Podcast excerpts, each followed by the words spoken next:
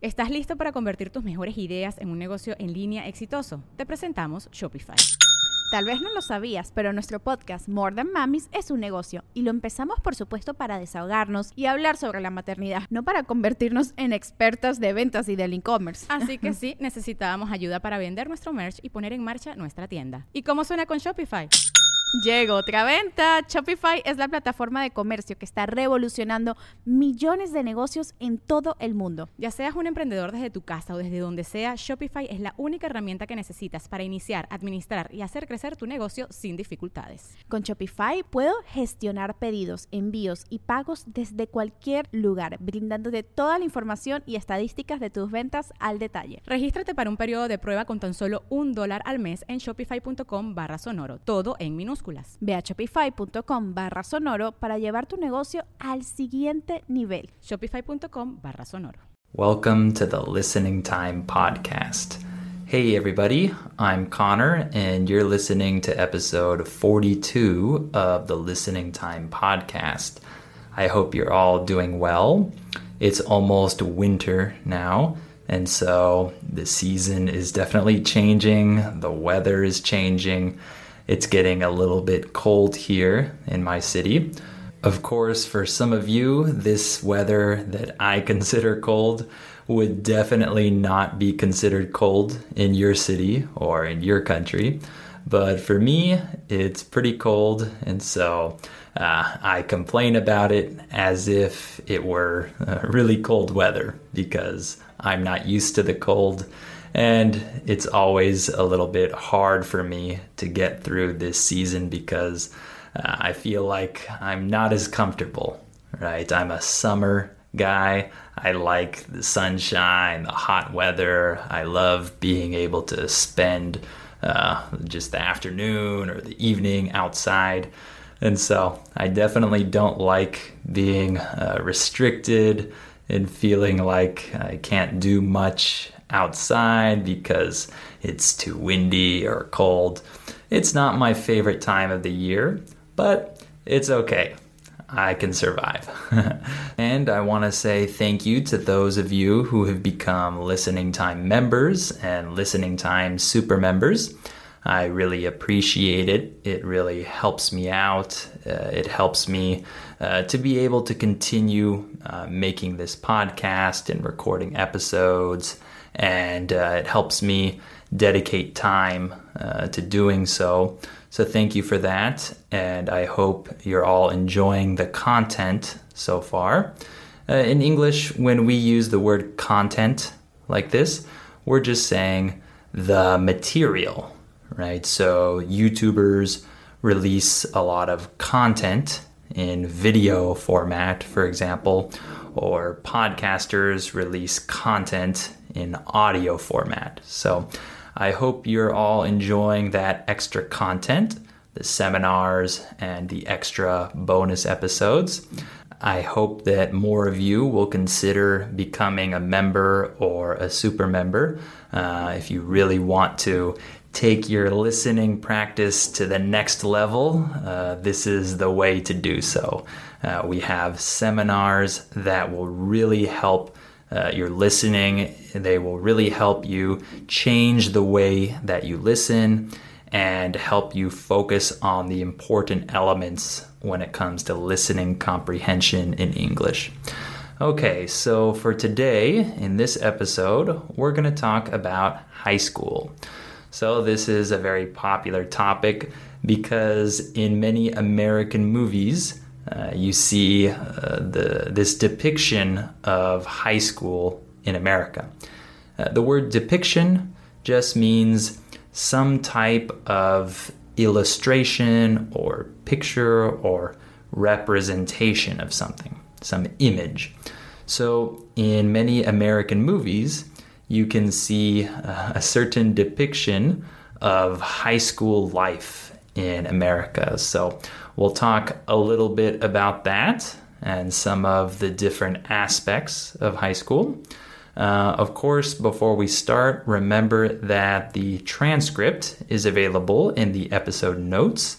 So go ahead and access that if you need it. And uh, of course, share this podcast with anyone else who might find it useful. All right, let's get started. Are your ears ready? You know what time it is. It's listening time. Okay, so first of all, when does high school start in the US? Well, it starts from ninth grade and it continues on until 12th grade. So, just a quick note in American English, we use the word grade to talk about which level of school that you're in. For example, you start school in first grade and you end your last year of school in 12th grade. So each grade is just one year of school. So when you're in ninth grade, you start high school. And in the US, high school is four years from ninth grade to 12th grade. And usually, when you start ninth grade, you're 14 years old. And usually, students turn 15 during this year of high school. So, high school in the US starts when you're 14 or 15, and it continues on until you're 17 or 18. So, this is when we have high school in the US. This is that period of our lives. I know that in other countries, high school starts earlier or later, but in the US, it's those four years. Uh, it's also important to note that high school is mandatory in the US. This is something that everyone is supposed to, to do uh, of course, some people don't finish high school, but um, you're supposed to go to all four years of high school and then graduate afterwards. This is what is expected of you. I know that in some countries, like in Eastern Europe or Russia, maybe, uh, high school. Uh, in high school, you have a couple different options, like you can finish all four years of high school and then go to a university afterwards. Or maybe you can just do a couple of years of high school and then study in some vocational school. In English, the word vocation or vocational just refers to a specific type of job, right? So, students who go to a vocational school um, they're not going to a four year university with many subjects, uh, many classes uh, with English, science, math, etc. Uh, they're just studying one specific trade or uh, one specific industry, and then they become a worker in that industry afterwards. So, in the US, most people don't do this. They go to high school for four years. Uh, and in high school, uh, they have to take uh, classes about a lot of different subjects. So, for example, when I was in high school, I had math classes, English classes, history classes, science classes, uh, foreign language classes, and some other different types of classes as well.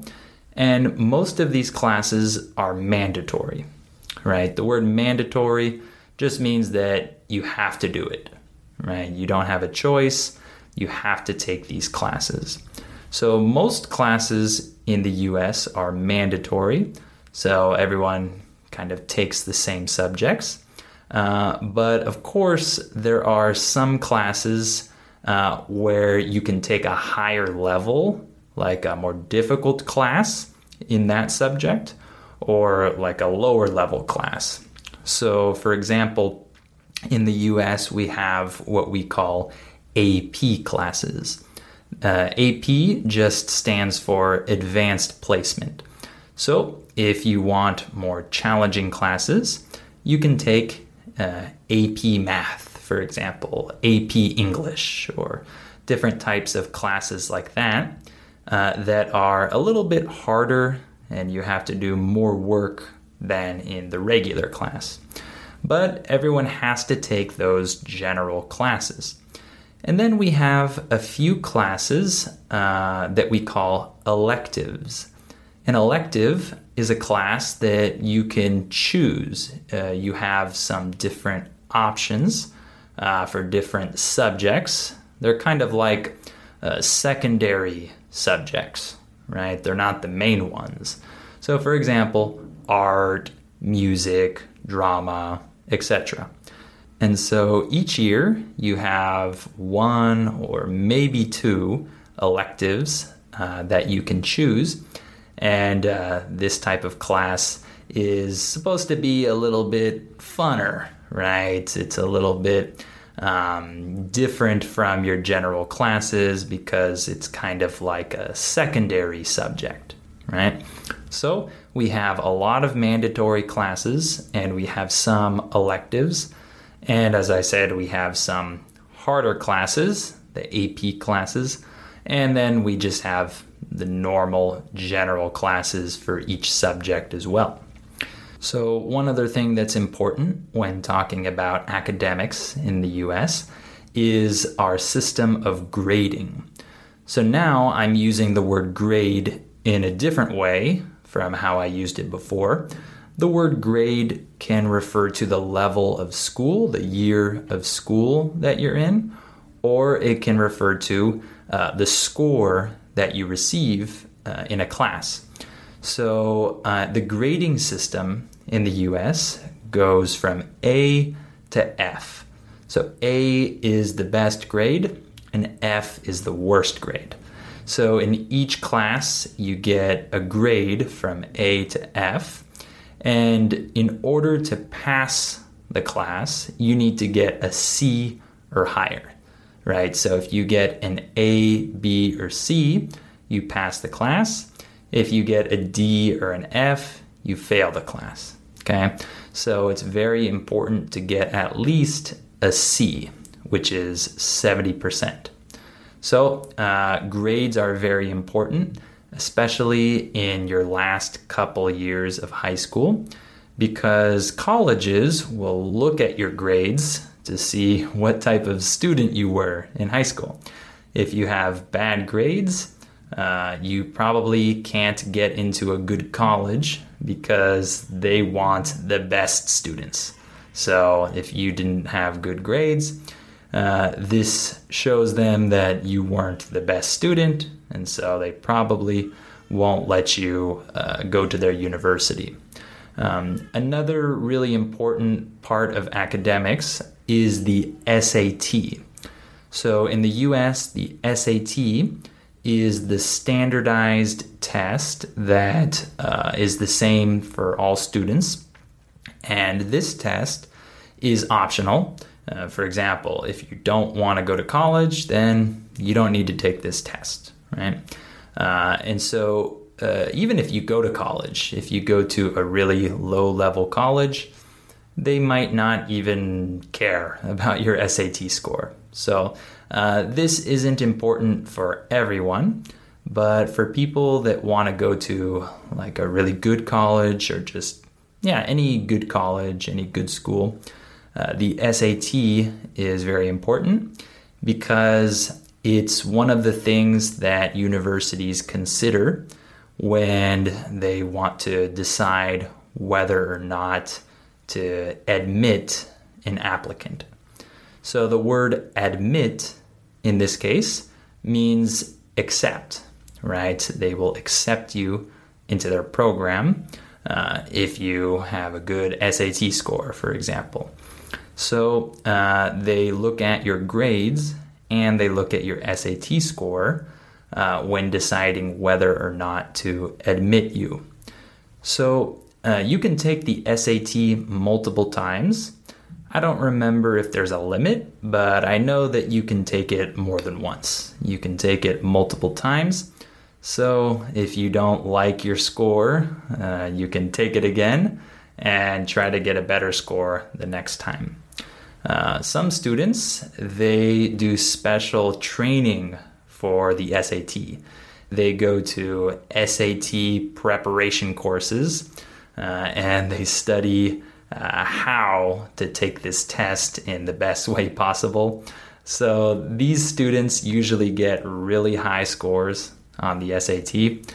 uh, while the other students who haven't done this preparation probably aren't going to get really high scores, right? So I never did this type of preparation.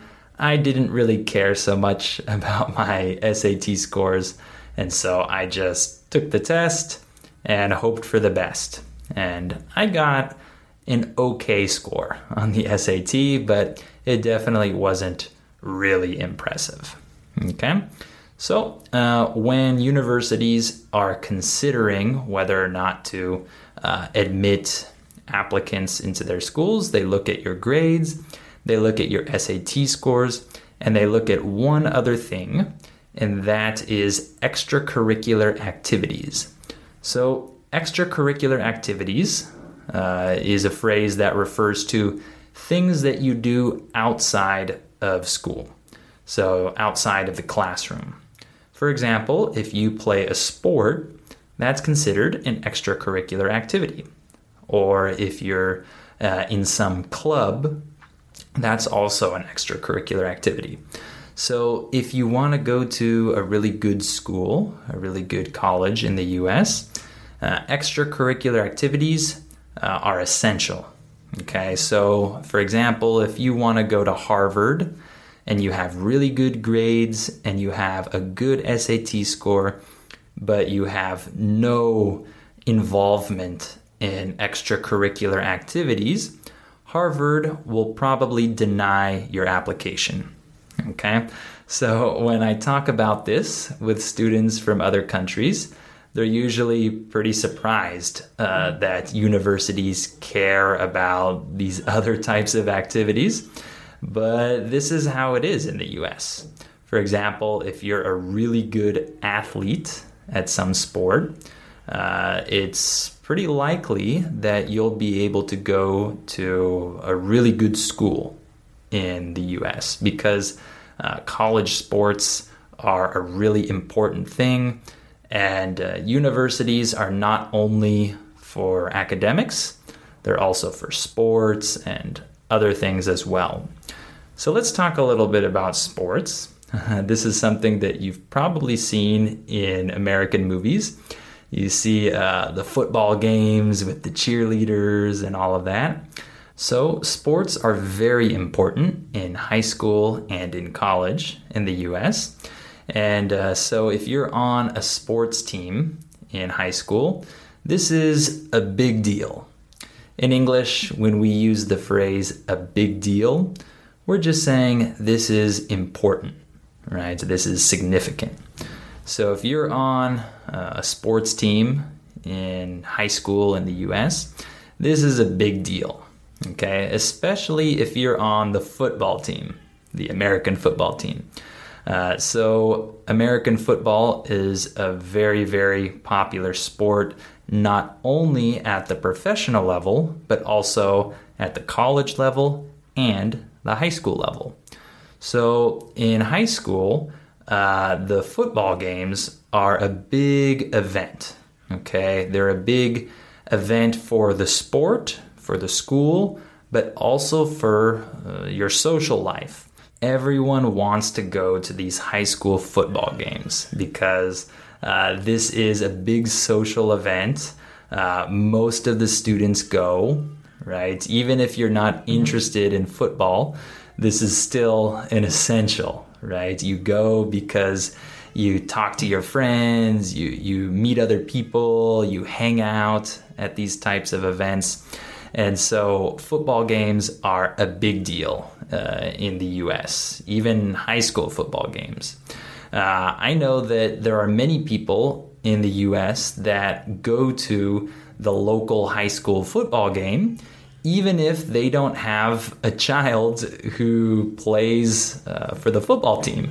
Or maybe they don't even have a child who goes to that school, but maybe the, the people are connected to the community and they want to see the, the local high school team play.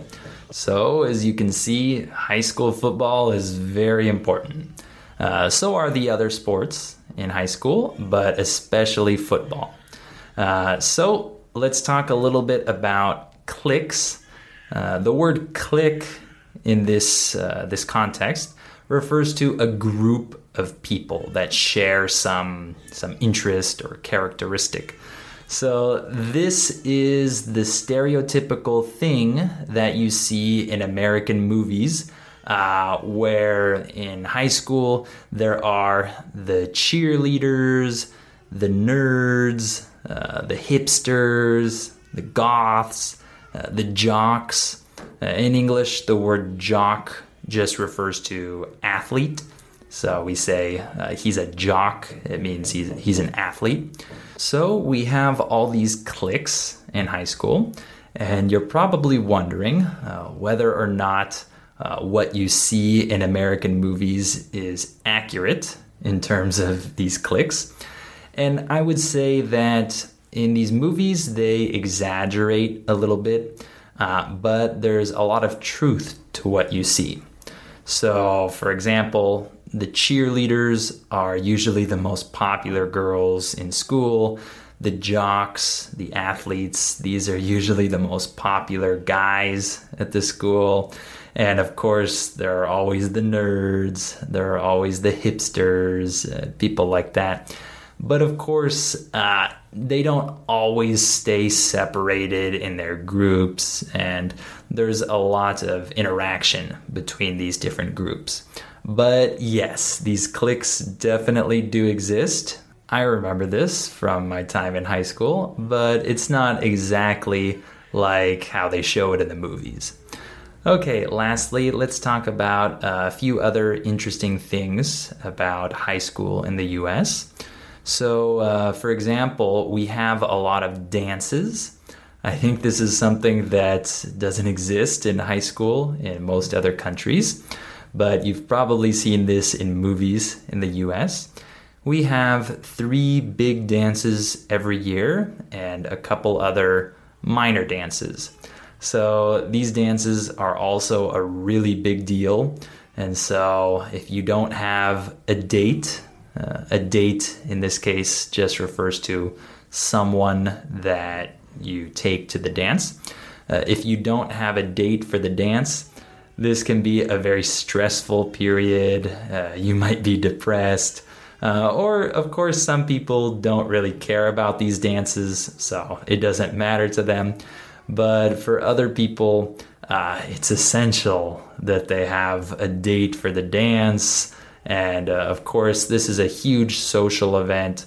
And uh, of course, this is really important for uh, high school life in the US. So we have dances. We also have pep rallies. Uh, you might have seen these in certain TV shows or movies. Pep rallies are when uh, the whole school comes together, usually where the basketball courts are in this this stadium at the school. And they uh, try to get excited about some big sporting event, uh, usually a big football game. So the cheerleaders are there, the football players are there, and they try to get excited and get everyone uh, riled up uh, about the big game.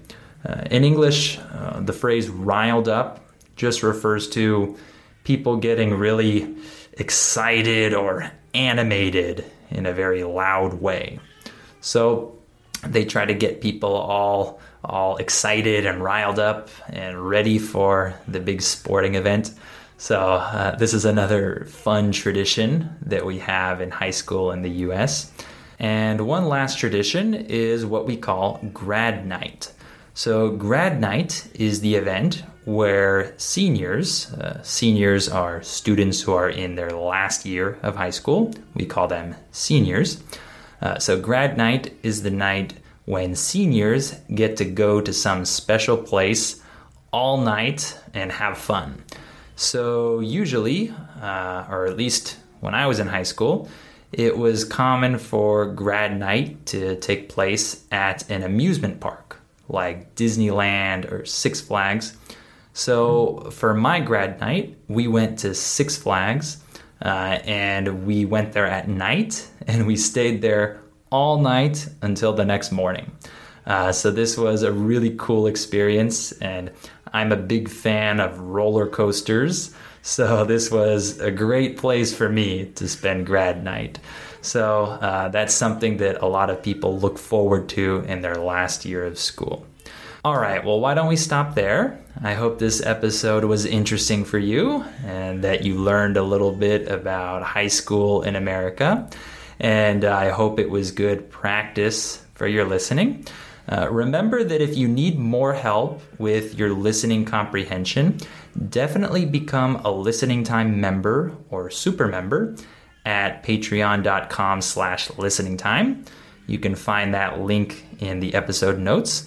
Uh, and of course, if you become a member or super member, you have access to my listening practice seminars where I help you train your listening skills and show you why uh, you can't understand native speakers when they're speaking at native speed and uh, how to practice uh, so that you can understand them. So definitely uh, sign up to become a member or super member. It's only $2 a month uh, to be a member or $3 a month to become a super member. So uh, it's a great investment and it will really help you with your listening. And of course, remember that you have the transcript available in the episode notes. So just click there and uh, you'll have the transcript. All right, thank you for listening to this episode, and I hope you'll come back for episode 43 of the Listening Time podcast.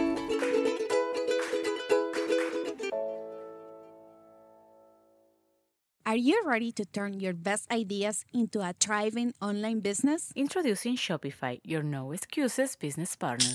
You might not realize, but our podcast, More Than Mamis, it's a business. And we started it, of course, to talk about maternity, not to become an e commerce expert. So, yeah, we needed some help selling our merch and getting our store up and running.